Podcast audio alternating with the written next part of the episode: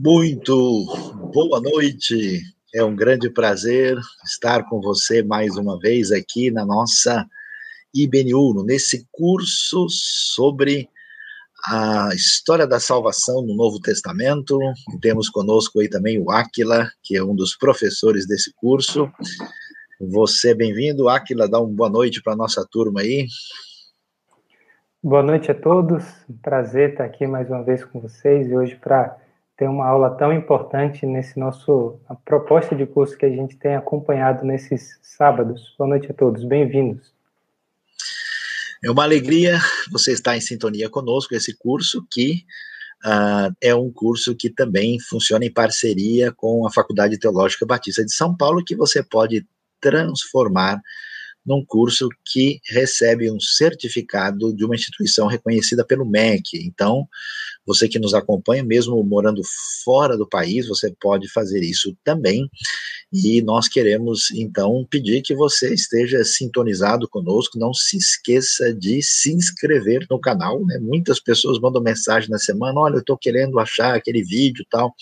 Se você é inscrito, você recebe toda informação automaticamente dê lá o seu joinha, ative o sininho, multiplique o ensino IBNU para beneficiar gratuitamente muitas pessoas. Então, nós vamos hoje prosseguir, e como vocês já puderam experimentar aí, tivemos já um entendimento assim panorâmico, nesse né, panorama teológico do Novo Testamento, tanto com o que nós temos no livro de Mateus, Marcos e Lucas, e hoje chegou a vez de falar sobre o Evangelho de João. Então, eu vou uh, começar aqui já apresentando né, a nossa tela de informação a respeito do Evangelho de João, para que você possa aí, é, certamente, é, ter condições de aproveitar esse conteúdo, que é um conteúdo muito valioso, muito especial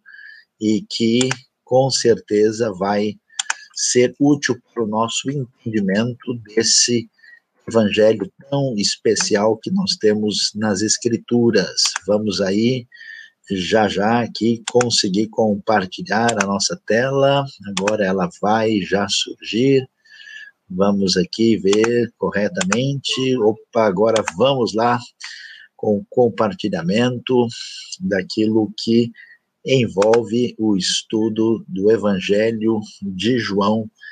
Ah, hoje, ah, olhando aí a história da salvação no Novo Testamento. Então vamos lá, pensando um pouquinho sobre o Evangelho de João. O que, que podemos dizer sobre aquele que é chamado quarto evangelho, com as suas peculiaridades, um evangelho muito especial, aparentemente simples, né? Todo mundo conhece um texto, um versículo. João é talvez o evangelho mais lido em toda a história da fé, mas é um evangelho bastante desafiante. Então vamos ver como é que a gente entende esse cenário. Né? Primeiro, como nós observamos, nós temos aí é, um panorama daquilo que acontece com a vida de Jesus, né? E Jesus é, termina o seu ministério, volta para a presença do Pai, os discípulos então vão aí é, ser a referência, aqueles que são testemunhas de tudo que aconteceu, da tradição oral essa tradição oral que se desenvolve nesse período, né, aí especialmente nessas duas décadas depois da morte, ressurreição e ascensão de Jesus, é, se desenvolve naquilo que é chamada tradição sinótica, que você viu, né, onde nós temos lá aquela hipótese da fonte que, mais o evangelho de Marcos, Mateus e Lucas, e do outro lado, numa direção um pouco diferente, a gente tem aquilo que a gente pode chamar de tradição joanina, né, onde nós temos diretamente ligados à tradição joanina os textos que estão no Evangelho de João e nas cartas, nas epístolas joaninas, como você pode ver aí no gráfico que ilustra a questão. Ah, e aqui é interessante, então, a gente observar ah, que os contextos são distintos. A gente tem aí o que a gente pode chamar de enfoques distintos. Por quê? Quando a gente olha Mateus, Marcos e Lucas, nós vemos que eles estão dentro dessa chamada tradição sinótica. Eles têm muita coisa uh, interligada, né? especialmente Mateus e Marcos, onde a, a, interdependência é muito nítida. Já João não tem, né? João, o seu ponto de, de conexão, de similaridade uh, com os sinóticos é bem menor. A gente pode dizer assim que o Evangelho de João é totalmente diferente em vários aspectos, a gente pode dizer em termos de época de, em que foi escrito, a gente pode falar em termos de teologia, a gente pode falar em termos de construção literária, ele é bem distinto do que nós vamos encontrar nos chamados evangelhos sinóticos. E aí vamos pensar um pouquinho sobre a, a figura, né, do apóstolo João, aí você vê uma imagem da tradição bizantina, daquilo que tentou se retratar, claro que muito tempo depois, sobre a figura do, do, grande apóstolo, que é o último dos apóstolos na história cronológica, né, é aquele que vai, ah, então, falecer por último, e tudo indica o único que não morre de maneira martirizada diretamente. Quem é João? É importante né, que esse Yohanan, ou João, em português é João o Evangelista, né? Ninguém deve confundir com João Batista. No próprio texto bíblico, no Novo Testamento, ele é chamado filho do trovão, né? O que aponta para uma pessoa não tão pacífica assim, né? Ele é descrito no próprio Evangelho como o discípulo a quem Jesus amava. Né? Você vai se lembrar, Jesus teve muitos seguidores, teve os doze discípulos, mas o círculo mais próximo, diretamente ligado a Jesus, envolvia Pedro, Tiago e João. E João é descrito aí como esse discípulo especial. Ah, todas as indicações sugerem que ele provavelmente nasce em Betsaida. Betsaida é uma das aldeias que está na parte norte do lago de Tiberíades, do mar da Galileia, bem pertinho de Corazim e bem pertinho de Betsaida, de, de, de Cafarnaum, lá em cima, na parte norte do lago. Ah, conforme as referências que encontramos em Marcos 15, 40 e também João 19, 25, João é filho de Zebedeu e de Salomé que é uma seguidora de Jesus, e ela pode ter sido irmã de Maria, mãe de Jesus. Portanto, a gente pode ver aí a possibilidade grande de Jesus ter algum parentesco com o próprio João, né, já que uh, Salomé né, é a sua mãe e ela é, pode ter sido irmã de Maria, conforme esses textos abrem espaço para isso.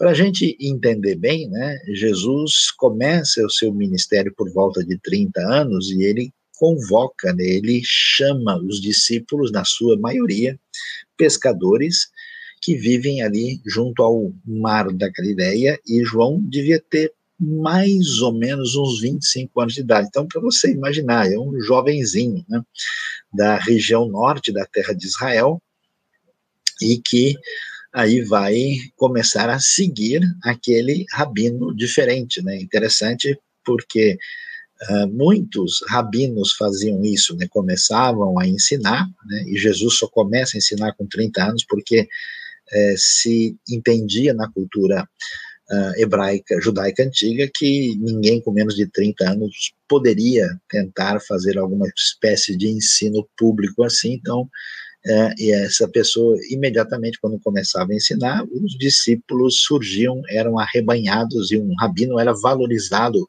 pelos discípulos que tinha. Então, você entende um pouco o contexto da chamada que João vai receber. Ah, além de ter vivido, claro, na terra de Israel, durante o período do ministério de Jesus, na sua vida predominante na região da Galiléia, João depois vai viver em Éfeso. Éfeso é na Ásia Menor, né, na, lá no, na grande península da Anatólia, né, e ele vai se tornar pastor da igreja em Éfeso, que era uma cidade importante, uma das cidades mais relevantes do Império Romano, com uma população aí que certamente chegava em torno de 250 mil habitantes, e de Éfeso, né, ele acaba uh, sendo transferido num momento de intolerância e perseguição para a pequena ilha de Patmos. Né? Você pega ali um, um barco é, em Éfeso, é, no porto, e mais ou menos umas quatro, cinco horas depois você chega em Patmos. Então, Patmos é uma ilha pequenininha, com 34 quilômetros quadrados, e acabava funcionando na época como uma espécie de é, ilha prisão, né? Domiciano, que era o imperador na época, né? Ah, aí nos anos 80 e 90, é, queria impedir né, a, a, influência crescente da fé cristã, e por isso ele coloca João na ilha de Patmos. João escreve, isso é interessante, a gente não para para pensar nisso, quase uma geração depois dos outros evangelistas. Né? Como nós vimos, os evangelhos surgem aí entre os anos 50 e 60 a maioria dos estudiosos antes do ano 70, né, começando com Marcos e especialmente Mateus e Lucas, é mais provável que tenha de fato surgido na década de 60. E João, o Evangelho, a maioria dos estudiosos eh, sugere uma data entre 80 e 90. Então você vê que é tipo 25 anos depois, mais ou menos, né, ah, é que o Evangelho vai surgir. Alguns estudiosos assim mais liberais, né, eles sugerem que talvez o evangelho foi compilado por alguma chamada escola joanina, né, como pensa um estudioso de Nova York chamado Raymond Brown, alguns até sugerem um pouquinho depois, e, e, é incrível que existe alguns estudiosos que chegaram a sugerir que João escreveu tudo antes do ano 70, né, então, uh, é uma, uma posição minoritária, mas existe e por gente que é considerada estudioso de expressão, a maioria dos comentaristas que tem uma postura de afirmação do texto bíblico tem uma ideia aí entre ano 80 e 90.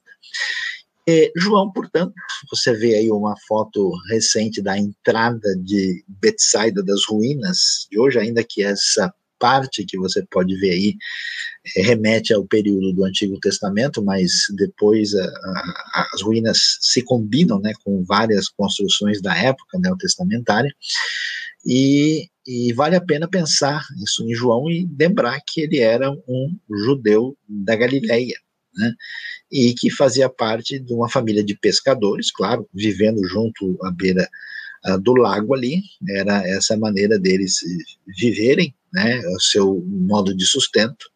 E, claro, uh, para a gente entender, né, com esses discípulos, por que quando se fala em, em escritura, né, que quando Jesus cita um texto, quando ele explica certas coisas, é porque João, como os outros, teve uma criação judaica comum, né, de ter aprendido a ler escrever num contexto de instrução uh, religiosa judaica, né? As sinagogas, por exemplo, funcionavam também como escola, né? Ali pertinho de Betsaida, uh, a gente tem, por exemplo, uma sinagoga mais expressiva que é em Cafarnaum, que era um pouquinho maior. Uh, Corazim também tinha sinagoga que foi encontrada, não é nada difícil que Betsaida tivesse também, né? Marcos, capítulo 1, final do texto, diz que Jesus pregava nas sinagogas da região, e algumas delas foram de fato localizadas. Então, João é uma pessoa que é, tem condição de interagir com esse cenário. É curioso a gente observar aí o, o Evangelho de João, ele tem uma estrutura muito, assim, digamos, específica, muito peculiar, muito única, né?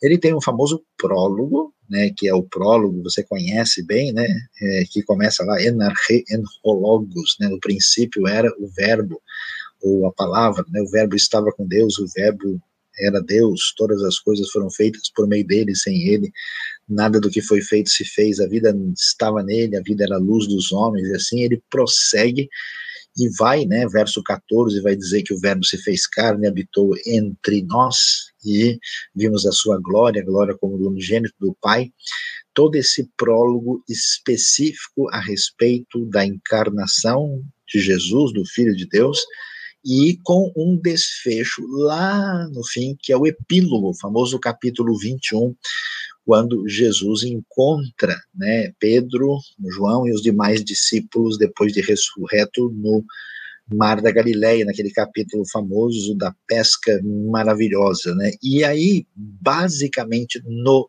centro do evangelho, você tem o que a gente chama, né, os estudiosos chamam do livro dos sinais, quer dizer, uma relação dos milagres especiais de Jesus que apontam para o fato dele ser divino, né, que vai aí desde o capítulo 1, 19 até o final do capítulo 12, né, uh, João vai falar desse termo semeion, né, que é palavra que quer dizer sinal milagroso, né, e ele vai fazer referência aos milagres que Jesus faz que apontam para o fato dele ser o Filho de Deus. E depois, do capítulo 13 em diante, até o 20, né, João vai falar aí dos últimos sinais de Jesus, mas o foco é está na hora da sua glorificação. Né? Jesus vai é, proclamar isso diversas vezes, né, é quando vai chegar a sua hora, e aí o, o, foco nesse contexto é Jesus indo para Jerusalém, para o momento da semana da Páscoa, que envolve a sua paixão, capítulo 13 a 17, né, que envolve aquele contexto todo que vai ter a ceia, a morte e a ressurreição, capítulo 18 e 20. E é interessante olhar uh, o que vai dizer João do capítulo 20 em diante, né, ali nos versículos 30 e 31, para a gente observar bem qual que é o foco, né? O próprio livro vai mostrar para a gente qual foi a razão de ser dessa elaboração desse evangelho tão extraordinário. Jesus realizou na presença dos seus discípulos muitos outros sinais miraculosos que não estão registrados nesse livro. Mas esses foram escritos para que vocês creiam que Jesus é o Cristo, Filho de Deus, e crendo tenham vida em seu nome. Quer dizer, o propósito, a razão de ser do Evangelho está muito nítido né, que a, a, a, função do escrito é provar que Jesus é o Cristo, ou seja, o Messias, que ele é divino, né, o Filho de Deus, e crendo nele vocês venham a ter vida em seu nome. Então, o que, que a gente vê? João vai aparecer como o que a gente chama de um evangelho único, que é, nós temos lá, olha que coisa interessante. 92% de João não aparece em nenhum outro livro. Quer dizer, o, o material de João é muito particular, muito peculiar, né, é, é, é, para a gente ver que realmente é, é, distinto, né.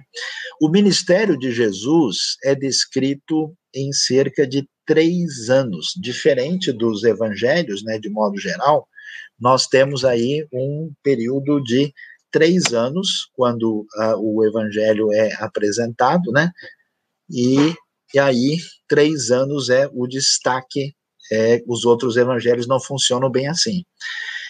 E é curioso, porque não vai aparecer, por exemplo, em João, assuntos que são muito pertinentes e comuns quando a gente observa a realidade dos sinóticos. João, por exemplo, não vai discutir né, aquilo que é tão importante ah, no contexto de Mateus, né, por exemplo, o reino, né, ah, aquilo que aparece muito em Marcos, mas nos outros, os demônios também não é um tema, a ênfase da necessidade, o arrependimento como um tema assim, destacado também não aparece com distinção em João, e certas coisas assim são uh, muito peculiares, são meio que únicas em João. A, a, o uso da palavra verdade, né, aletheia, a palavra vida, que é a palavra grega zoe, né, mundo, né, não amem o mundo, a questão do mundo, a palavra cosmos, né, a palavra permanecer, que é tão importante, que aparece, por exemplo, no capítulo 15, né, a ideia de dar testemunho, de testemunhar, é muito significativo. Enquanto que nós temos alguns outros temas que vão aparecer em João, mas também aparece nos outros evangelhos, como a ênfase em Deus como Pai, a expressão Filho do Homem, a importância da fé, do amor, o envio dos discípulos. Então, nós vamos vendo aí a peculiaridade que envolve o Evangelho. Ah, há muitas razões nós, assim, considerarmos né, a, autoria de João do próprio Evangelho. Né? Além dos elementos internos que apontam nessa direção, uh, e João fazia parte né, desse círculo dos, dos apóstolos mais chegados de Jesus, nós vamos ver referências logo no comecinho do segundo século. Né? Se João realmente termina o Evangelho aí por volta uh, do quase final da década de 80, começo de 90, é compreensível porque a gente não vai ver, por exemplo, menção a isso no escrito de Clemente de Roma. Mas quando Inácio escreve aos cristãos de Filadélfia, existe né, referência de que o que temos lá tem origem João, também na, na literatura do pseudo Barnabé, na citação de Justino Mártir, uh, também na obra do Seron, né, que é de Tassiano do segundo século, no Muratório e nos escritos de Irineu. Então, isso mostra para a gente que há muitos elementos indicativos de que, de fato, o Evangelho tem origem em João. Ah, nós temos algumas coisas bem interessantes ligadas a isso. Primeiro, é, que chama atenção é que João tem uma linguagem muito simples, né? Nós temos 920 palavras diferentes no Evangelho. A frase mais longa aparece no começo do capítulo 13, né? mas você vê que João, é, é, as frases, né? traduzir João é muito simples, interpretar e entender é outra história, mas a linguagem é muito simples. O estilo né, incorpora o próprio falar de Jesus, de modo que em alguns textos, a gente não tem certeza se o que está sendo falado é a palavra de Jesus ou do próprio evangelista que está né, ali apresentando nesse é, é, é, peculiaridade que nós vemos no próprio Evangelho. Né?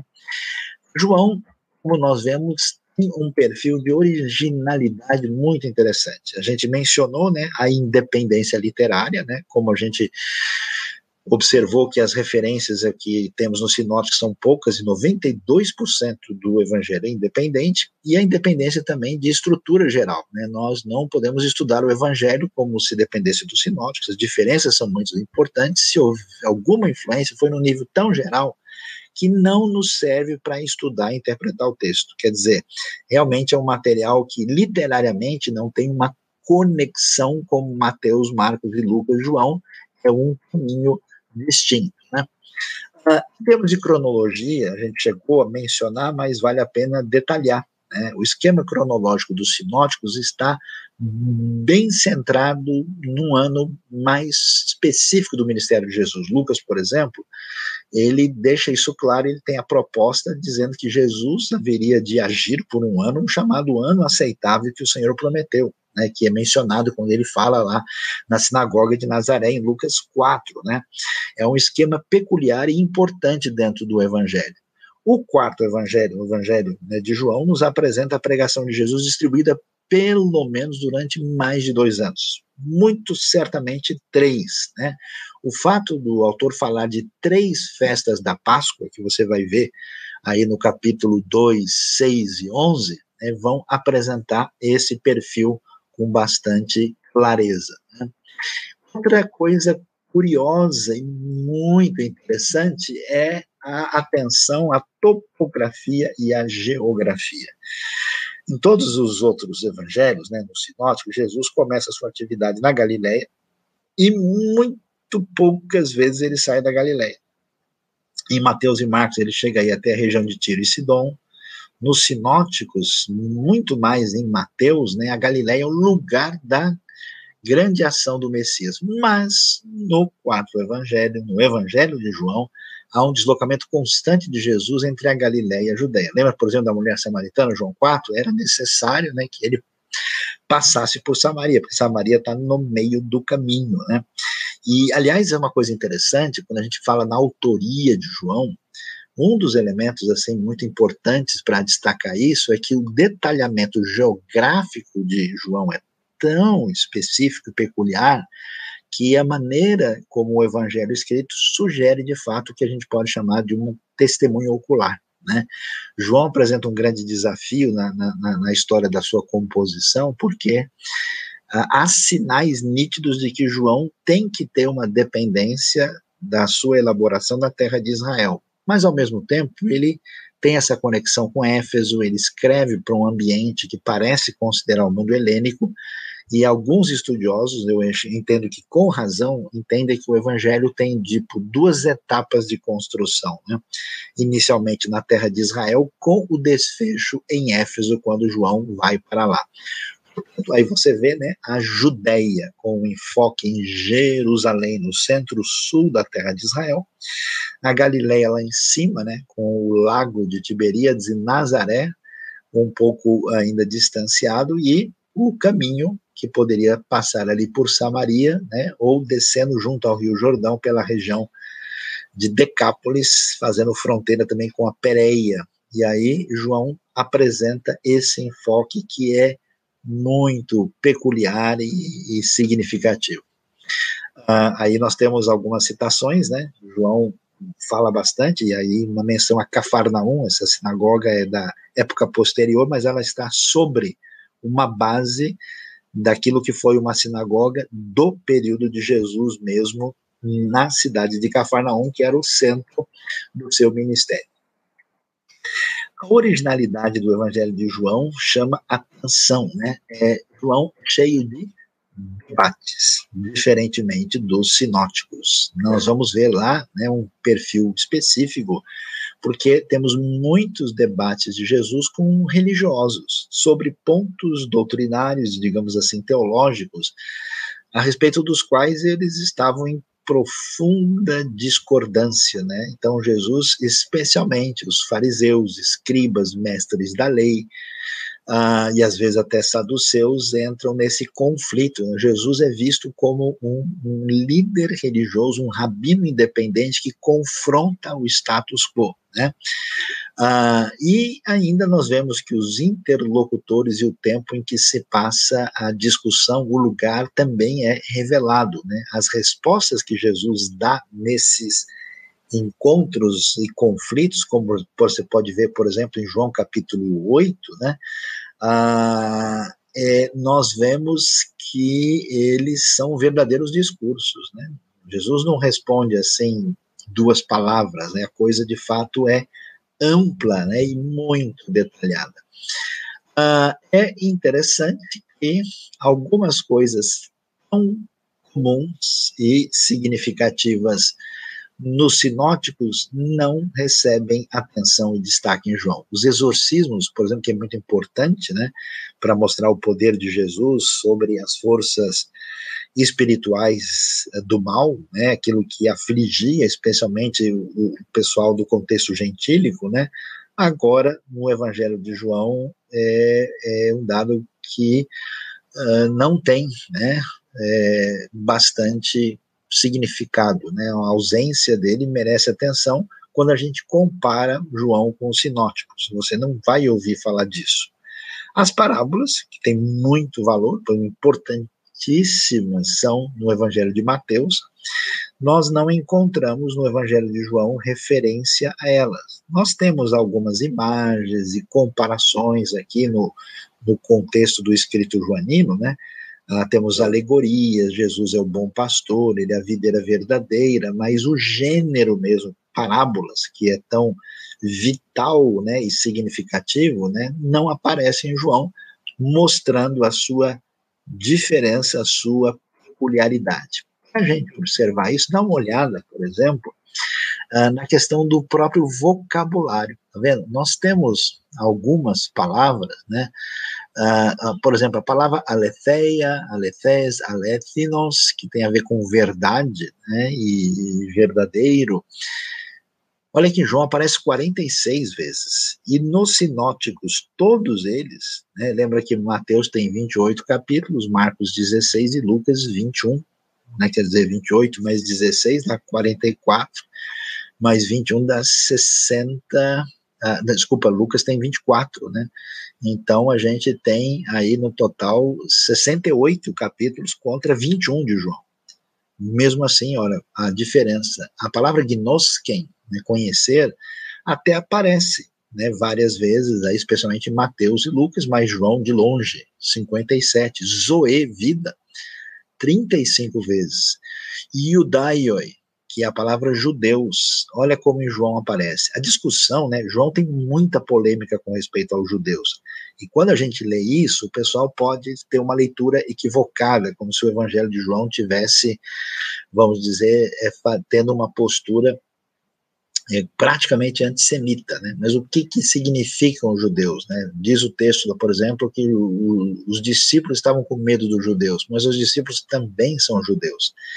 Então, judeus, talvez, no Evangelho de João, pode pode ter o sentido daqueles que estão na Judéia, em oposição aos discípulos que estão na Galileia. Isso é uma possibilidade do entendimento.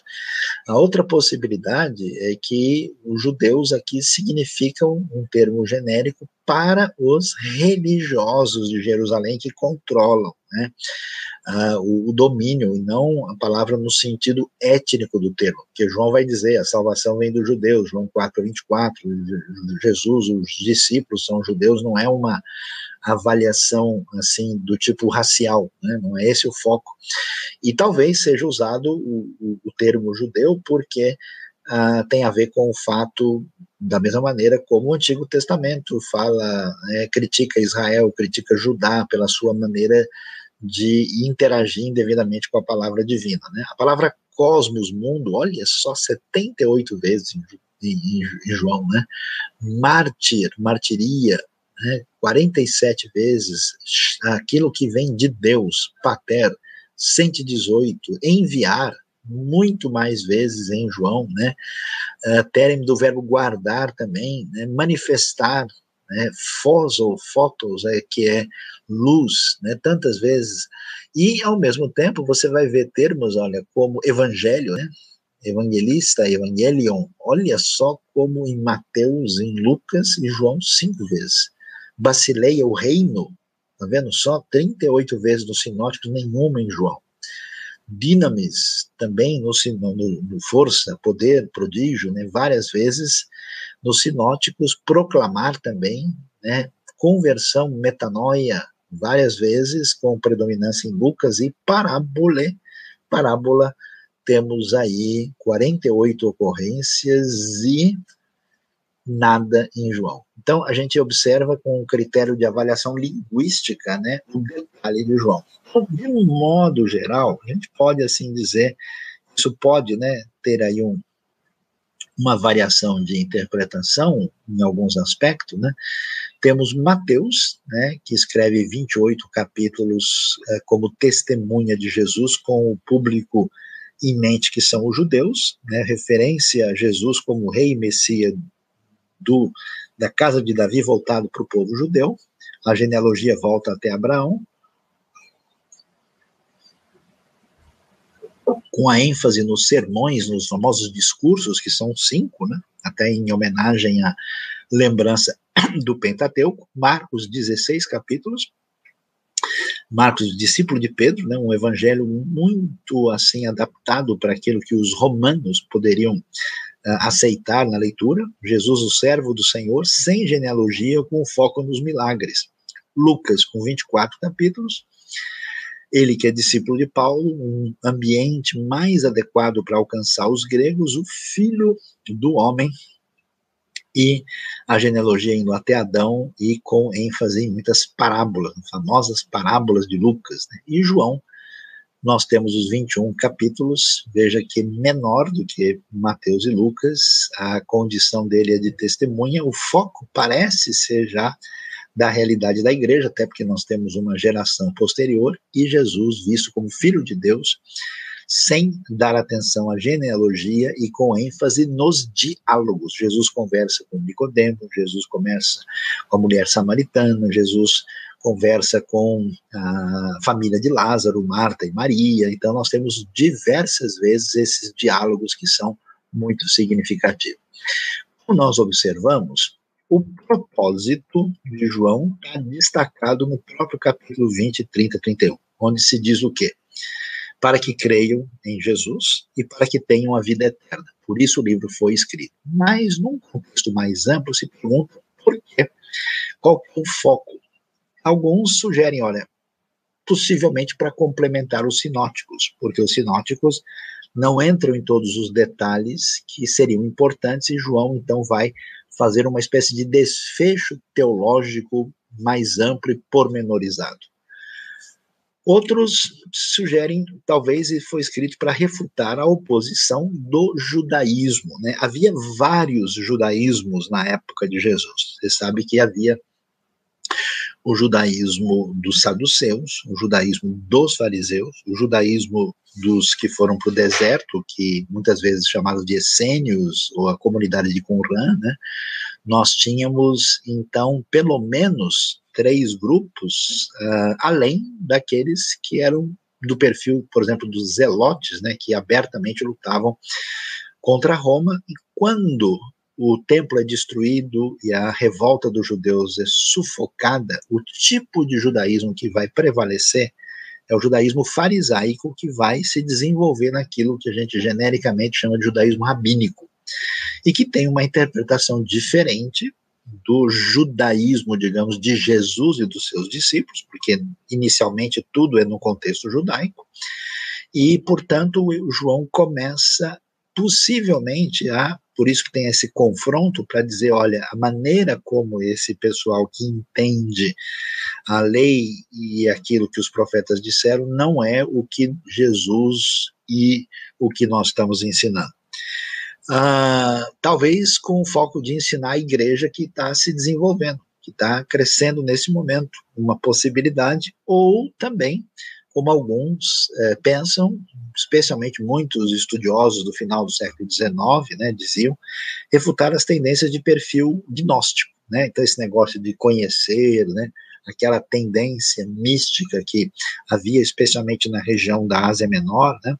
E João então vai escrever num perfil que envolve isso, são as possibilidades, e é possível que o evangelho tenha mais de um enfoque ah, pela sua riqueza riqueza impressionante. Por isso, é, se discute muito né, aquilo que nós podemos observar, aquilo que é chamado possível relação de João com o mundo grego, porque ele escreve numa data mais adiantada, num ambiente quando a igreja já tinha se desenvolvido nesse mundo helênico, e João vai, por exemplo, né, usar a palavra logos, né, que o, o, há uma discussão profunda entre os estudiosos assim o quanto que João é helênico, quanto que ele é judaico. Então, é, como logos era é, uma palavra importante na tradição até da filosofia grega antiga, né, o logos é a razão subjacente à, realidade, ele teve uma importância até no contexto desde os pré-socráticos, né, e, e se falava, né, disso, e, e logos é, é, razão e também é palavra, né? e, então, log, que em, em grego é, é, racional e também é genuíno, né? E diz respeito a logos, que é a palavra. Então, pode ser que muitos apresentam que o João está interagindo com esse mundo helênico. Esse tema, por exemplo, do Logos aparece no famoso filósofo judeu, né, que era o filho de Alexandria. Por isso, muitos fazem essa colocação. No entanto, Logos também é o termo usado na Septuaginta para traduzir né, a palavra uh, lá do começo da criação, né, quando uh, Deus fala, né, quando nós temos uh, Deus falando, né, pela sua palavra o mundo é criado, né, é, no princípio Deus criou os céus e a terra e Deus vai falar, né, e aí tem um termo para que o aramaico consagrou para se referir a, a, essa palavra criativa de Deus, em hebraico se diz davar, em aramaico memra, e que aparece nos Targums, né, que são as traduções aramaicas uh, do Antigo Testamento. Possivelmente tem essa ligação, é possível até que o, o evangelho seja ambivalente. Nesse mundo grego, onde havia uma certa presença de um dualismo na discussão das coisas, né, a gente vai ver que João tem isso, né, essa questão da, da dualidade muito apresentada. Então você tem, né, ou você está na luz, ou você está nas trevas, né, ou você está na verdade, ou você está no erro. Né. João não tem muito assim um caminho cinza, né, ou a coisa está na claridade ou está no escuro, né. E é um tipo de coisa que a gente vai encontrar também nos escritos né, é, de Qumran, ou seja, manuscritos do Mar Morto, né? Lá você tem um escrito famoso, né? A guerra dos filhos da luz contra os filhos das trevas, né? Então, isso, pelo menos, ainda que João certamente fosse como é, né? A gente sabe isso por vários aspectos, né? estrutura literária, é, aspectos quiásticos, coisas que apontam para o mundo judaico, ele tinha é, essa pertinência e condição de interagir com o mundo grego também.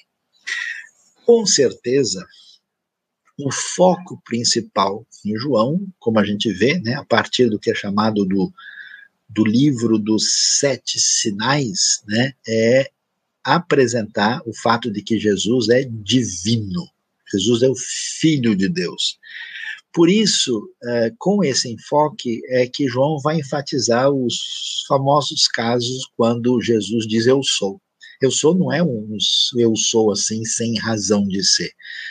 Então, quando ele diz, eu sou né, a videira verdadeira, eu sou o pão da vida, eu sou a porta, eu sou o bom pastor, eu sou a luz do mundo, eu sou a ressurreição e a vida, que é no último caso, lá no capítulo 11, né, uh, assim, na, e depois ainda um pouquinho mais para frente, no 14, eu sou o caminho, a verdade e a vida, Jesus, usando isso, né, esse eu sou, evoca aquilo que tem a ver com o próprio Senhor o Deus, o Pai, que se apresenta como eu sou. Eu sou envio a vocês. Então, imagina, Jesus vai dizer no capítulo 8 para os religiosos da época, antes que Abraão existisse, eu sou, né? Em João 8. Então, imagina só como isso é realmente forte, a identificação de Jesus com o próprio Deus. Então, nós vamos ter o que a gente chama dos sete sinais milagrosos que apontam para o fato de que Jesus é divino nós temos a água transformada em vinho, né, que é o que acontece lá em Caná na Galileia, a, a cura do filho do oficial, né, que é oficial romano, no capítulo 4, a cura do paralítico de Betesda, a gente vê que são milagres distintos, né? A multiplicação dos pães, destacados no capítulo 6, né? A caminhada de Jesus sobre as águas, o seu poder sobre as forças da natureza, a cura do cego de nascença, que é algo absolutamente extraordinário, e o desfecho disso né, tem a ver com algo muito mais impactante, impressionante, que é a ressurreição de Lázaro, que é especialmente é, significativo, porque Lázaro está morto há quatro dias, né? E essa cura, é, essa ressurreição mostra o poder de Jesus sobre a morte. Então, aí se consagra nitidamente né, essa realidade a de Jesus como divino, como filho de Deus expresso em João. E aqui, apenas uma curiosidade arqueológica, né? Vocês encontraram lá na região de Caná um recipiente para jarros de vinho, né? Não é exatamente o jarro onde foram colocados, lembra João 2 vai falar lá daqueles jarros grandes que cabiam cerca de 100 litros de vinho, né, mas os jarros eram colocados dentro desse recipiente e aqui isso está numa igreja lá em Caná da Galileia, e achei interessante a gente poder observar aí né, essa foto que foi tirada no local. João vai fazer muita referência a algo significativo que tem a ver com uma nova vida. Né? A palavra vida, a palavra zoe em grego, é muito enfatizada, se fala de vida e se fala de vida eterna. E esse contexto dessa nova vida está associado com outras palavras que são peculiares e têm valor em João, que tem a ver com o verbo salvar, né, a salvação, salvação vem dos judeus, né, hoje veio salvação, salvação é, é um termo importante, a ideia de novo nascimento, você não vê essa terminologia sendo usada nos outros evangelhos, que vai ter destaque, como você bem sabe, João 3, na conversa de Jesus com Nicodemos, né, a questão daquele que crê no Filho do Homem, a importância da fé, todo aquele que nele crê será salvo. Então, a, a ênfase né, no crer e na fé é um elemento muito essencial é, no próprio contexto do Evangelho. Conhecer a Deus, que vocês me conheçam e conheçam né, a Deus, o Pai, aquele que está no amor de Deus. O amor é muito enfatizado nas epístolas janinas, então é impressionante. E, certamente, como aparece em João 15, a ideia de permanecer. Tudo isso envolve essa realidade dessa conexão que se tem com Deus a partir da pessoa de Jesus, com uma nova vida que é concedida nessa relação com Deus através de Cristo Jesus muito interessante, porque o João vai falar também de algumas outras coisas que é, chamam a atenção de maneira muito peculiar. Em João, nós vamos ter aqui, é, e vale a pena fazer uma comparação com a, a Epístola aos Hebreus nesse sentido, porque é, Jesus vai falar, por exemplo, né, diante é, dos uh, discípulos, né, que e até mesmo dos religiosos, que ele vai, né, o templo que tinha demorado 46 anos para ser construído, que ele haveria de destruir e reerguer esse templo. E aí ele se referia ao seu corpo, né, essa ideia de que o corpo de Cristo é o templo, né, e que ele é o templo porque é, tem a ver com a realidade onde Deus habita, e depois esse conceito se amplia né, na teologia posterior, inclusive paulina, né, de Cristo e a igreja. Então, o que, o Evangelho vai dizer, especialmente em alguns textos? Ele diz, por exemplo, né, eu e o Pai somos um, eu sou o caminho, eu sou o pão da vida, eu sou a luz do mundo. Ah, ele vai fazer uma referência né, também a, a essa ideia de é, de ser uma fonte de água, sua água da vida, né? Vai aparecer também em João 4, né? Ah, mas só preciso ver a questão da, da específica aí da, da, referência que precisa ser melhor apresentada aí. Ah, eu sou o Cordeiro de Deus que tira o pecado do mundo, eu sou a porta, né? Então, esses elementos, eles não são sem razão, né? Porque em Hebreus, Cristo vai ser apresentado, apesar que Hebreus é de, independente, diferente de João, mas trabalha um tema paralelo. Né? Cristo é visto como sumo sacerdote, né? claramente apresentado em Hebreus 9, mediador do Novo Testamento. Ele atua para deixar o nosso coração purificado e Cristo oferece-se uma vez. Né? Então, quando a gente vê essas referências de Jesus, quando Jesus diz eu sou, né, a porta, eu sou o Cordeiro de Deus que tira o pecado do mundo, essas frases apontam para o fato de que ele é aquele que nos traz plena redenção, né, que tinha a ver com o que se conhecia no templo.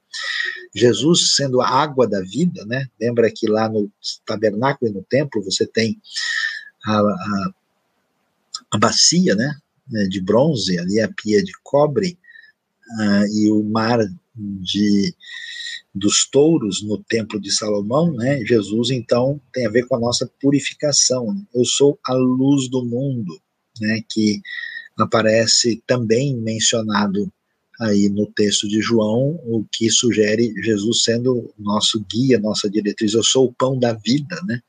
Lembra que os pais comeram maná no deserto, né? Então, Jesus é o nosso sustento. Tudo isso evoca a linguagem que estava associada ao templo, né?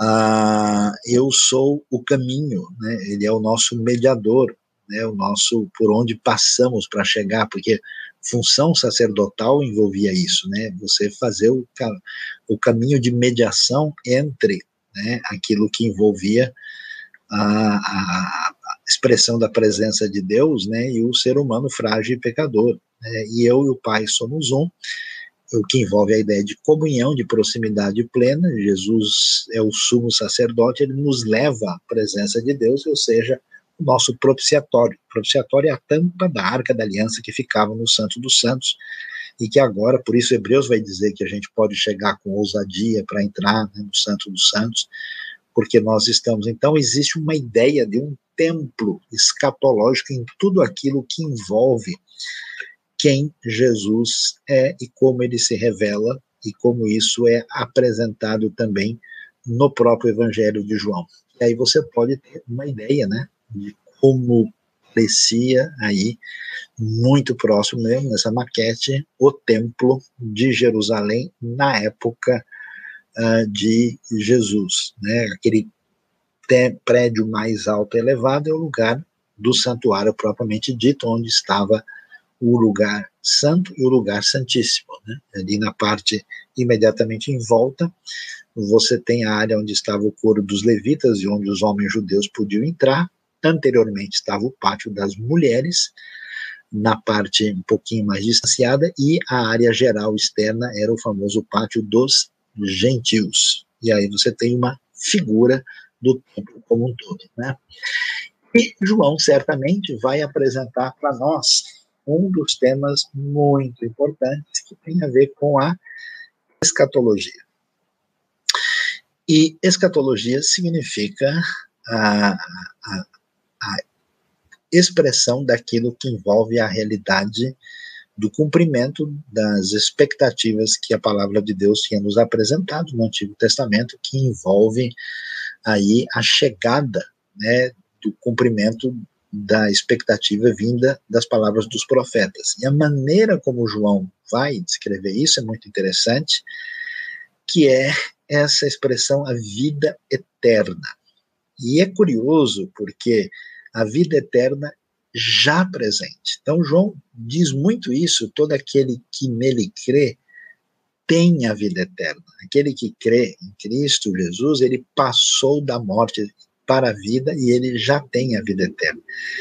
É, a palavra eterna, quando a gente ouve, o seu sentido principal, primeiro, mais forte para a gente, tem a ideia especialmente de tempo, né? de algo que não acaba. Mas o sentido de vida eterna está né, é, tá ligado com a ideia de vida de qualidade diferenciada, que ah, permanece também, não é só uma ideia temporal, né, para a gente entender o seu significado maior. Ela já é destacada e é um dos temas importantes em João. A presença dessa vida envolve aquilo que Jesus traz, mas Jesus se vai. E o que vai acontecer com a ida de Jesus? É algo interessante, né, que você vê que nos sinóticos não aparece tanto. A ênfase em João do papel do Espírito Santo. O Espírito Santo, por exemplo, é importante em Lucas, mas não da mesma maneira. É em João que está claro que o Espírito Santo, que vai ser o consolador, vai ser o conselheiro, ele é que vai dar continuidade né, àquilo que envolve a obra de Jesus. Então, capítulo 14 né, e depois até 16, a gente vai ter especialmente aí no capítulo 14, a gente vai ter essa definição daquilo que vai envolver a vinda do conselheiro, ou seja, do consolador, daquele que vai fazer lembrar de todas as coisas, ele convencerá o mundo né, do pecado, da justiça e do juízo. É, então, isso, inclusive, tem a ver muito com o fato da igreja né, já estar amadurecida e está tentando entender a sua caminhada agora. Né? Você tem pouca atenção nesse sentido nos sinóticos, né? E essa essa tensão interessante, né, que você vê nos sinóticos do ponto de vista teológico, mas em João ela tem um perfil peculiar. Né? É o que a gente chama de escatologia realizada ou escatologia inaugurada, né? Quer dizer que a vida que vem de Deus, essa vida eterna, já está presente, né? Esse fato de que é, a ação divina, da maneira como nós a esperávamos, já está aqui, com a presença de Cristo que nós conhecemos e nele, dele desfrutamos essa vida que é a vida eterna. Mas, ao mesmo tempo, né, a gente tem essa tensão entre o já e o ainda não. Então, claro, João apresenta também a expectativa, né, de relação da vida futura, né? O, a ideia de que ele vai preparar moradas, a ideia de que tem a ver com o futuro também está presente, então aparece essa tensão entre a chamada escatologia realizada, às vezes também conhecida como escatologia inaugurada, e o que a gente pode ver como a escatologia no sentido futuro pleno mais adiante. Então, assim, nós temos um cenário geral e muito interessante da peculiaridade, da diferença dos aspectos, assim, meio que únicos, né, que nós encontramos no Evangelho de João, ah, que nós não vamos encontrar nos outros evangelhos de jeito nenhum. Aliás, é importante a gente destacar isso, né? Nós estamos falando aí sobre a história da salvação nesse panorama teológico do Novo Testamento. E é claro, a Bíblia tem uma, digamos assim, num certo sentido, uma única mensagem, ela focaliza, né, a, a ação de Deus na história para agir e salvar e mudar, né, a realidade uh, do ser humano afastado de Deus, mas preste atenção, as teologias, elas são muito específicas e peculiares. Né? Então, a maneira como Paulo escreve, as suas referências, as suas diretrizes são peculiares e são diferentes do que você vai encontrar, por exemplo, na teologia de Lucas, né? ou até mesmo num livro peculiar como o livro de Hebreus, né? ou até mesmo naquilo que você tem que é um pouquinho mais próximo um do outro de Mateus e Marcos e particularmente o João. Né? Então, são teologias com perfis diferentes, com enfoques distintos, e que a gente pode assim dizer que, em termos de Novo Testamento, são o que a gente chama de teologias complementares, né, que apresentam elementos distintos, interagindo em pano de fundo diferente, trazendo detalhes a respeito do que significa a realidade da vinda e da manifestação de Cristo Jesus, nosso Senhor, Salvador, Messias, Filho de Deus, que veio cumprir aquilo que Deus tinha para nós em termos dos seus planos de redenção, trazendo aí detalhes da história da salvação. Diante disso, vamos então agora abrir o espaço aí para as nossas conversas mais detalhadas a respeito das perguntas. Aquila, eu acho que tem bastante pergunta aí, né, apresentada no nosso chat aí. Como é que tá a situação? Tem pergunta pra caramba, Céu. Não sei se vai ter tempo, mas pergunta tem. A gente vai começar aí com a pergunta da Sandra Costa, que é, questiona sobre essa questão de relação entre ministério e um foco cristológico. A pergunta é: João não apresenta o ministério de Jesus, porém é o evangelho mais cristológico? Então, é, a gente é difícil falar que é o mais cristológico, porque a cristologia é muito ampla, né? A cristologia tem tudo que envolve a gente ter um entendimento do que significa a pessoa e a obra de Jesus. Então, por exemplo, dá para a gente dizer que Mateus, Marcos e Lucas não são suficientemente cristológicos, porque eles se ocupam. O que a gente pode dizer é que eh, João tem uma cristologia mais elaborada, né? Alguns começam a chamar, a dizer de uma alta cristologia, né? Quando uh, vai se discutir uh, a realidade de Cristo Jesus, especialmente em função da compreensão da sua divindade. Então, nesse sentido, não dá para a gente dizer que é uh, mais cristológico, mas que discute detalhes peculiares da cristologia de maneira distinta, com uma ênfase peculiar ligado ao fato de que Jesus é o Filho de Deus. Tá? Mas aí são cristologias complementares, vamos assim dizer. O Shailon, já mais para o fim da aula, é, fez uma pergunta muito interessante, que é, João foi escrito depois das cartas de Paulo. Ele viveu numa região que foi região de Paulo também. Como as cartas e o Evangelho de João se relacionam? Então, a pergunta é muito boa, né? Uh, mas, assim, é, João e Paulo são bem independentes em termos de de perfil teológico. Eu diria assim que João é muito único. Apesar de João ter vivido também em Éfeso, Paulo ficou em Éfeso aí nos anos 50, né? Ah, e Paulo, digamos assim, está é, trabalhando num contexto de anunciar o evangelho a esses gentios, a esses pagãos, né, que conhecem o evangelho pela primeira vez. A gente pode dizer que em alguns pontos, assim, é, você encontra uma certa, uh, alguns contatos entre o, o, que acontece com Paulo e com João. Por exemplo, a gente vai perceber que eh, num escrito como Colossenses, onde você tem um sinal de um uh, culto sincrético de perfil assim mais ou menos pré-gnóstico, né?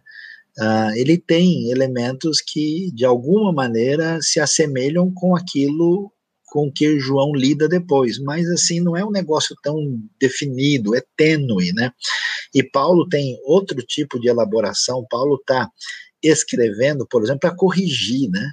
Ele, ele tem é, comportamentos e, e, e perspectivas é, complicadas que estão presentes nas igrejas e ele escreve com esse enfoque. E já João não está escrevendo com essa proposta corretiva direta, né? É, é, um, é um estilo diferente, então, é, apesar de estarem ali os dois baseados em Éfeso, a gente não tem uma interdependência tão lógica, tão, teológica tão próxima, não. É, a questão que a gente tem falado de enfoques diferentes também é assunto da pergunta da Mari Moraes. Podemos dizer que os enfoques dos evangelhos vão mudar de acordo com o contexto histórico e heresias correntes?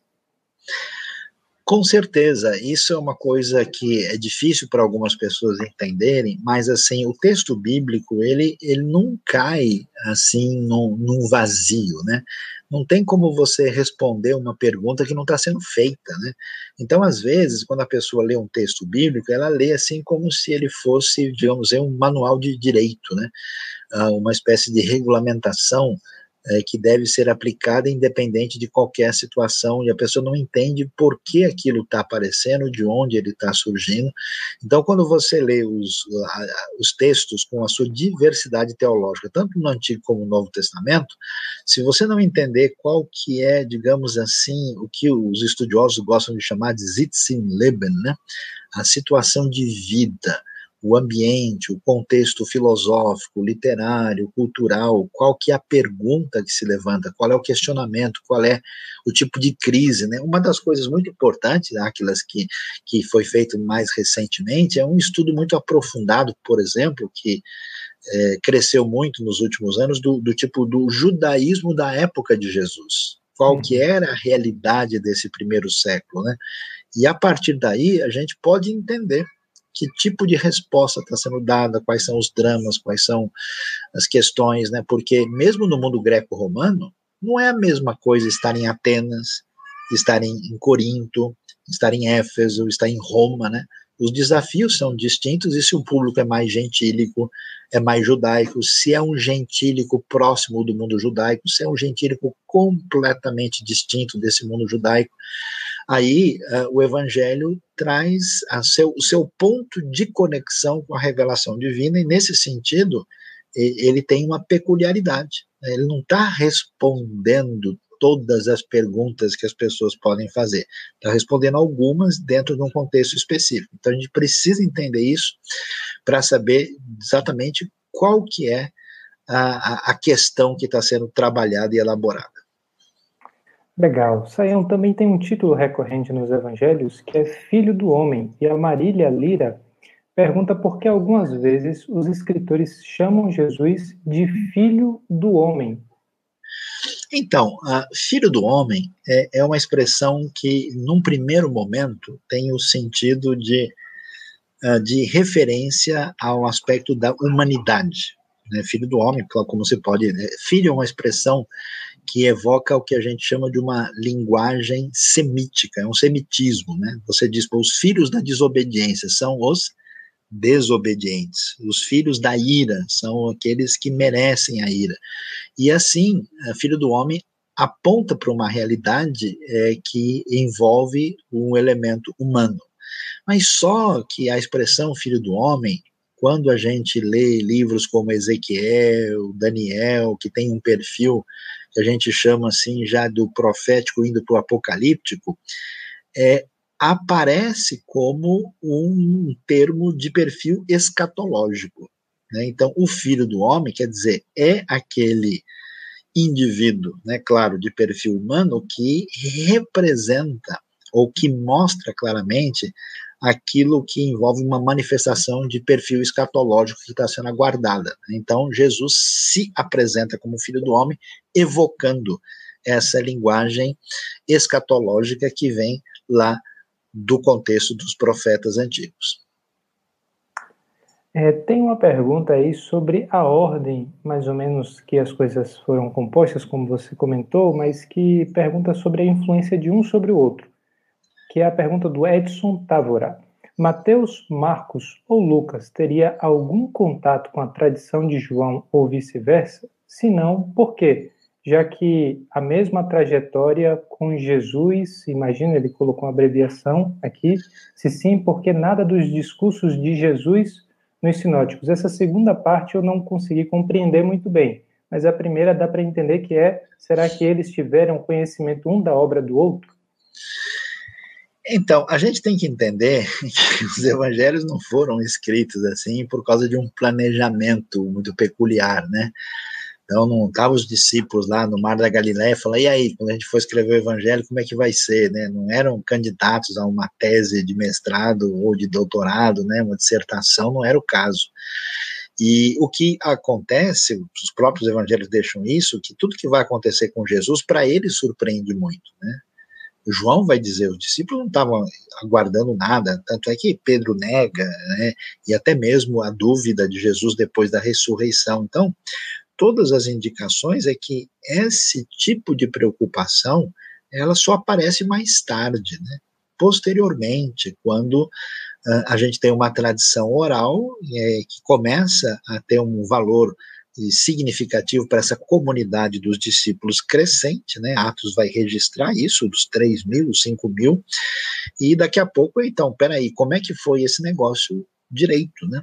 Então essas tradições orais se cristalizam em documentos, né? Tem toda a discussão da fonte que e tudo indica, né? Aliás, a coisa mais surpreendente ainda, né? Aquilo é possível que antes mesmo de Marcos você tem é, cartas, né? É muito possível que a carta de Tiago seja mesmo aí entre ano 45 e 50, né?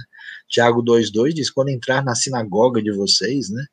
Então a gente vê um contexto totalmente judaico, muito uh, anterior, inclusive, ao Concílio de Jerusalém, né? Talvez, dependendo da, da, da, da posição, pode ser que até que Gálatas seja também um pouquinho anterior ao ano 50, aí nós vamos é, ver a necessidade de ordenar isso. E cada um dos evangelistas, né, começando com Marcos, vai fazer isso dentro do seu perfil, do seu papel. Né? E, e, vamos ver, Marcos está muito ligado a Pedro. Né? Pedro tem um, um, caminho diferente do caminho de João. Né? Lucas está com Paulo, uh, mesmo que eles vão ficar uh, durante um tempo na mesma região geográfica, eles ficam em épocas diferentes. Né? João não, João vai ter um, um caminho diferente, então, assim, as pessoas não estavam em condições, assim, muito fáceis de ficarem trocando, né, documentos e tal, e João escreve muito depois. Quando João escreve, né, é,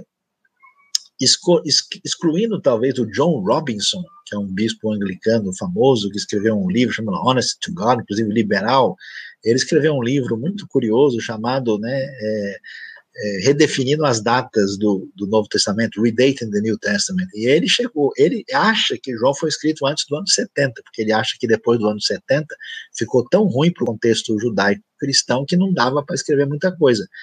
Mas ele não é consenso de jeito nenhum. Né? A maior parte realmente acha que é depois e acha que eles estão corretos. Quando João vai escrever, né, os outros já morreram há muito tempo, né?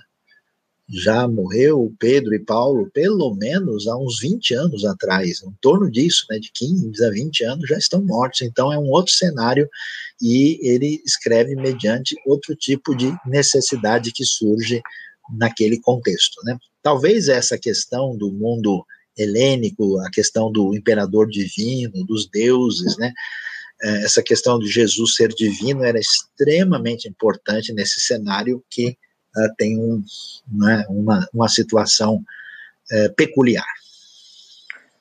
É, você também citou aí que João faz uso de uma linguagem dualista, né? Trevas e luz. E aí a Sandra Costa pergunta se esse dualismo de João é platônico filosófico. Olha, uh, dizer que é platônico é ir muito longe, né? É, é, a, o pessoal faz muito isso, né? Daquela coisa assim, ah, será que esse tipo de coisa influenciou o escrito bíblico? Eu diria que influenciou é, é uma expressão um pouco inexata, né? A gente pode dizer que aquele pano de fundo é, fez parte de um contexto de elaboração do texto que responde àquela situação. Quando a gente pensa em dualismo, nem todo dualismo é a mesma coisa. Né? Você tem, por exemplo, um dualismo ético, né, que divide as coisas entre bem e mal, certo e errado. Você tem um dualismo uh, metafísico em Platão, né, com a ideia de uma uh, realidade do mundo das ideias em oposição ao mundo da matéria. Agora, luz e trevas é, é uma constatação né, que você vê na sua experiência do contexto do meio ambiente. A associação disso com outros elementos, aí é um, é um, é um negócio um pouquinho mais amplo. Alguns estudiosos acham, né, a discussão é interessante, que no livro de Hebreus, por uma série de elementos, por um tempero assim quase alexandrino né, do, do livro, uma discussão sobre o tabernáculo e, e das sombras tal, e que talvez a interação com o contexto platônico fosse maior. Mas no, em João, ah, vem um elemento assim diretamente platônico é difícil de dizer, né? Até porque o platonismo não é a única opção de leitura da realidade do mundo grego, né? O mundo grego também é um mundo aristotélico, um mundo ah, de, da teoria atomística de Demócrito, do, da busca de outras alternativas, é um mundo mais amplo. Então, nem tudo que é grego é platônico. Né? Então, não acho que dá para fazer uma ligação tão próxima assim, não. O Eliezer Barbosa faz uma pergunta que não é sobre o livro de João, mas tem relação com a literatura joanina, que é lá do Apocalipse. O cordeiro morto antes da fundação do mundo em Apocalipse 13, 8 e 1 Pedro 1, 18 a 21, é uma afirmação, na verdade. Esta frase denota que a salvação foi providenciada na eternidade? Com toda certeza, ah, porque o próprio conceito, que é um conceito amplo, né, de que Deus é absolutamente todo-poderoso, ele transcende ao tempo e ao espaço, né? É, então a Bíblia apresenta muitas vezes essa realidade que a obra divina está uh, sendo realizada agora, mas assim Deus não arrumou as coisas de última hora, né? Isso é uma realidade que acontece lá desde a eternidade, né? A dificuldade nossa é que o texto bíblico, quando apresenta essas coisas, apresenta elas relacionadas uh, com outros aspectos. Ela, ela enfatiza que Deus é onisciente, que ele é onipresente, que ele é onipotente, que, num certo sentido, tudo aconteceu desde a eternidade, mas, ao mesmo tempo, tudo está acontecendo agora e acontecerá no futuro. É como a salvação. Como é que, tá, como é, que é a salvação? Nós já fomos salvos, nós estamos sendo salvos e nós seremos salvos, dependendo qual é o enfoque da lente a ser considerado. Mas é claro, não, não tem como Deus ser o que ele é, né, e o projeto dele está acontecendo agora sem que ele tivesse sido notificado anteriormente. Então a salvação acontece desde a fundação do mundo. É, o Vitor Costa pergunta sobre essa questão do, da repetição do número 7. Sete sinais e sete eu sou. Em João, esta estrutura era percebida, tinha a ideia de completude? Tem relação com a estrutura de Apocalipse, onde aparece tantos setes? O sete é uma referência geral do mundo judaico, né? Esse número tem uma importância muito significativa, né? Você vai ver, por exemplo, que a genealogia de Mateus aparece é, 14 nomes, 14 é o dobro de 7, né? 7 tem uma ideia de algo completo, total. Apocalipse é um texto um pouco difícil da gente lidar do ponto de vista literário, porque o Apocalipse parece uma literatura uh, diferente do Evangelho, né? uh, em termos de perfil. Então, tem estudiosos que vão dizer: não, esse texto parece ter surgido de outra pessoa. E aí, uh, eu estive na ilha de Patmos, é uma coisa bem interessante, porque o pessoal conversando e falando sobre a narrativa lá na própria Grécia, eles enfatizam muito um aspecto que a tradição da Igreja Antiga diz que o Prócoro foi o assessor de João e trabalhou ali como amanuense, copiando tudo, porque João já tinha uma certa idade, né? E o estilo, o jeito da literatura é peculiar, isso pode envolver um outro período, um outro um, da, da, própria vida de João, mais adiante, né? Mas, assim, o sete que está ah, no Apocalipse, o sete que está em João, é um sete, digamos assim, comum do mundo judaico, que é enfatizado em diversos escritos. É o termo mais, assim, o número mais genericamente amplo, com o sentido de algo completo e totalizado. A Mari Moraes eh, faz uma pergunta sobre a noite da ceia. Ela questiona aí: a noite da ceia antes da prisão é bem longa em João. Por que essa diferença entre os evangelhos?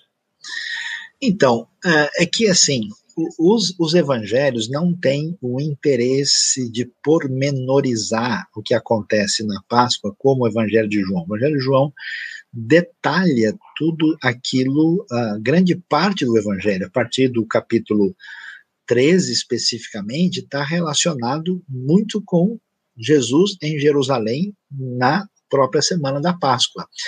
E, e, a gente precisa entender isso, que o, o, o, escrito né, não é um escrito que é narrado em função de todos os detalhes do acontecimento, mas sim da intenção teológica do autor. E tudo indica, né, razoavelmente, que uh, nós temos essa, essa, essa reunião para o, a, a, reunião do, do Pesach, né, o Seder de Pesach, vamos assim dizer, na quinta-feira à noite, né? E aí, quando Jesus, então, vai ser é, preso, né, e vai é, passar lá pelo, depois de sair do lugar onde eles comem, que é no, no, na região onde hoje é chamado Monte Sião, onde que não é muito longe da casa de Caifás, que é ali na, na área próxima ao cenáculo, é onde eles então vão ter a ceia e depois vai para o Monte das Oliveiras, depois vai chegar no Getsemane, aí a prisão no Getsemane é bem uh, ressaltada, né? E aí então Jesus vai ser levado para a casa de Caifás e vai ter aquela situação entre Caifás e Herodes e Pôncio Pilatos, né? e até que, então, na sexta-feira, ele é levado para a condenação e a crucificação. Então, é um enfoque teológico objetivo, específico, que faz com que um determinado tema, assim, assim como Jesus, por exemplo, João, capítulo 11, né, na ressurreição de Lázaro, um capítulo enorme, né, e o tempo todo se destaca ali naquele contato com a família de Lázaro.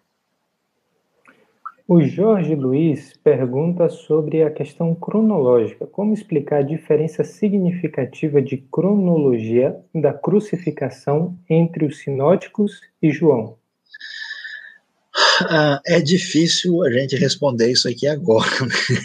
porque existem vários estudos, existem aí o que a gente chama de harmonias dos evangelhos, né? E João, como a gente sabe, tem uma preocupação cronológica mais específica e como a gente viu aí, divide a coisa em três é, Páscoas, né? E, e aí o que a gente pode tentar fazer na sequência é passar aí, né, junto com uh, o conteúdo nosso, uma, uma proposta de harmonização dos evangelhos em função dos aspectos cronológicos. Agora, para a gente pegar os sinóticos agora, né, junto com o João e fazer todos os detalhes da cronologia, não é uma tarefa possível nesse momento, mas a gente pode encaminhar o material, boas bíblias de estudo tem, é, esse tipo de sugestão com bastante é, frequência. O chamado de Jesus para seus primeiros discípulos em João 1, 35 a 51 parece diferente do descrito pelos sinóticos. Por quê?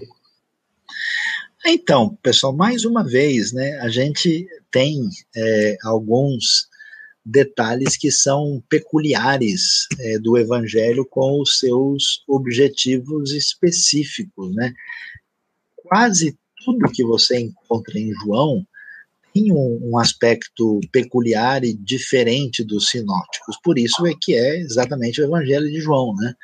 Então, por exemplo, a gente é, pode ver, né, o 35 em diante, como foi dito, né, é, nós temos é, a referência a André, irmão de Simão Pedro, né, achamos o Messias, e aparece mais adiante a referência a Natanael, que é o mesmo Bartolomeu, né, e tem detalhes que são detalhes peculiares que envolvem uma, uma conversa com eles, enquanto que nos outros é, sinóticos, você tem uma coisa bem breve. Jesus passando, viu os discípulos, chamou e eles então se tornam seguidores, e aqui a gente tem essa, esse detalhamento no aspecto pessoal com enfoque é, preciso e específico do chamado e o desdobramento disso. Então, são ênfases muito diferentes do ponto de vista teológico.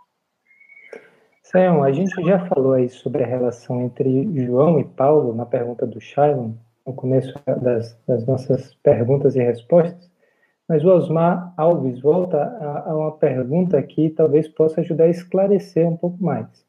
Ainda sobre João e Paulo em Éfeso, João tinha uma igreja própria ou congregava em igreja fundada por Paulo? Então, tudo indica né, que a igreja em que João está é desdobramento da obra de Paulo, né, porque Paulo é, passa três anos em Éfeso, né?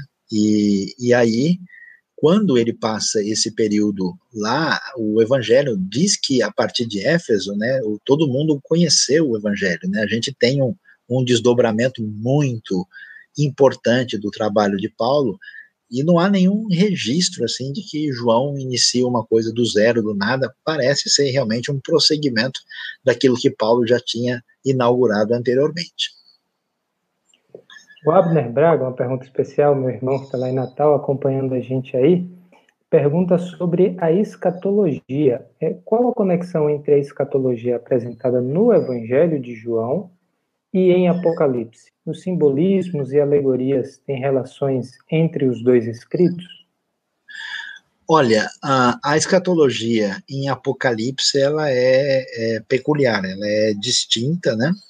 Só vou avisar que eu estou com um problema de variação de eh, energia de luz aqui, tá? Se acontecer alguma coisa é porque a luz realmente foi embora.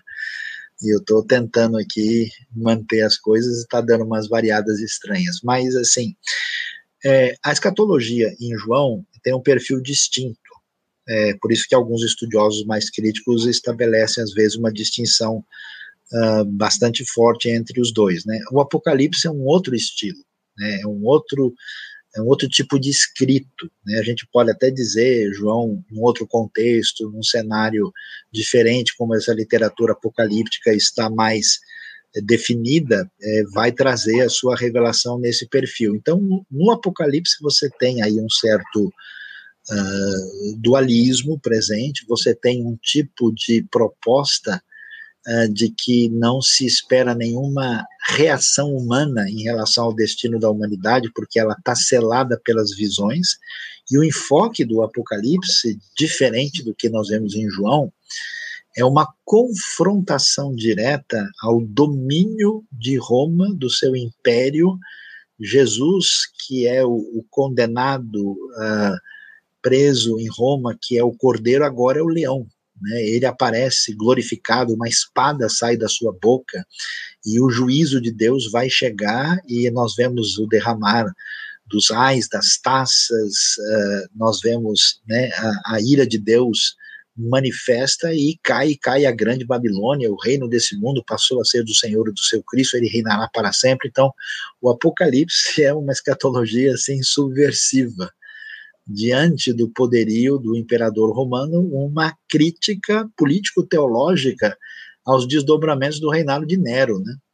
Uh, e com uh, em vista ao poderio do Império Romano e afirmando que esse reino cairá e é um, um livro especialmente voltado para a ideia de consolo e uma ideia de esperança para uma comunidade cristã que sofre, que é perseguida e que está perguntando especialmente quando é que o reino vai chegar e o que aconteceu com os mortos. Então, o livro explica isso, traz consolo, traz esperança e traz a grande expectativa de que o reino divino será vitorioso no, no desfecho da história. Né? Ah, e, portanto, o, a, a, escatologia de, do evangelho tem um enfoque bem peculiar, especialmente com a ideia de uma escatologia inaugurada por causa da chegada do reino com a chegada do Filho de Deus entre nós. É, o Douglas, ainda sobre esse assunto é, de escatologia, últimas coisas, pergunta o que significa a expressão ressurreição no último dia, no capítulo 6 do Evangelho de João. Então, isso evoca exatamente a ideia da escatologia é, que tem a ver com o desfecho final da história. Né? todos os judeus uh, sabiam que haveria um dia da ressurreição. A ressurreição já é mencionada até no livro de Daniel, né? João mesmo vai dizer que vai chegar o momento, né, em que aqueles que estiverem no, no, túmulo ouvirão a sua voz, né, sairão uns para a vida eterna, outros para a condenação. É, então isso é, é, claro que se espera. Ressurreição é um conceito decorrente da ideia nada platônica de que o corpo humano tem dignidade e que a anulação do poder da morte envolve o retorno da ligação do corpo com o espírito agora na situação de redenção. Então haverá isso. Quando Jesus fala para né, ali é, Maria, né, que o seu irmão vai ressuscitar, ela vai responder isso mesmo, mas é claro, né, eu sei que ele vai ressuscitar na ressurreição do último dia. É, a, a ressurreição final, essa expectativa, mas João vai trabalhar com essa tensão entre a escatologia inaugurada, realizada, e a escatologia que envolve a redenção plena futura. A Simone Oliveira pergunta aí sobre o começo do Evangelho de João. João não relata o nascimento de Jesus, mas fala da essência do Logos. Como o gnosticismo da época entendia a declaração de João 1? Então, o João um vai, é, de fato, apresentar que Jesus é o Logos, ele é, ao mesmo tempo, essa palavra encarnada, e esse conceito que envolve uh, a ideia uh, de essência, de uh, elemento subjacente, né? porque na discussão da filosofia grega antiga, né, você tem essa discussão sobre a diversidade né, da, da experiência à nossa volta e qual que é o elemento que eh, eh, traz unidade à diversidade da experiência humana. Então o pessoal vai discutir, não, é o fogo, é a água, até que vão dizer que é o logos. Então o logos é, é esse caminho né, da, da resposta metafísica e cosmológica sobre o mundo. Então, ao dizer que Jesus é o logos, Jesus é a palavra, Jesus é a razão, né, é, num certo sentido, nesse ambiente né, que tem influência platônica e, e pré-gnóstica aí, e também uh, desse pano de fundo é, de é, valorização desse conceito, está trazendo-se a ideia de que Jesus é a resposta né, que nós precisamos para aquilo que diz respeito né, a realidade subjacente ao que nós estamos experimentando. Jesus é a resposta tanto para o mundo judaico como para o mundo gentil. Saião, acredito que a gente respondeu aí é, quase todas as perguntas que foram feitas e algumas outras têm temas diversos. É, acho que foi um período esclarecedor para as nossas questões. Eu acho que sim, Aquila, deu para a gente caminhar razoavelmente aí, né? Acho que o pessoal é, ficou aí em sintonia com a gente e nós agradecemos de coração né, a sua presença conosco e convidamos você a estar em sintonia com a IBNU. Lembrando que amanhã à noite também, às 19 horas, nós temos mais uma aula falando aí do Ministério de Jesus, dessa vez com a presença também do professor Dilean Melo e eu estaremos juntos aqui. E amanhã temos a nossa celebração da IBNU, uh, ah, muito especial, um momento aí de adoração, de grande alegria, de muito momento, uma mensagem especial da palavra de Deus para o seu coração. E nós convidamos você a estar com a gente. Não se esqueça, olha lá, hein? Inscreva-se no nosso canal, divulgue, ativa o sininho, né? esteja conosco, que a IBNU está aí para abençoar a vida de todos nesse ministério de ensino, de anúncio da palavra e também com o seu enfoque missiológico e humanitário e fortalecendo a comunhão daqueles que são discípulos de Jesus. Aquila, obrigado pela sua força aí, né? Na semana que vem, a Aquila vai estar com a gente de novo, caminhando aí pelo Novo Testamento. Muito obrigado pela atenção de todos, obrigado pelo Jonatas e a Suzy, que estão nos bastidores também nos ajudando. E boa noite a todos, bom descanso, bom dia para quem está do outro lado do mundo, boa madrugada, boa tarde, todo tipo de boa ou bom você está aí disponibilizado para você, é só, é só baixar a saudação. Né? Deus abençoe, muito obrigado a todos. Boa noite.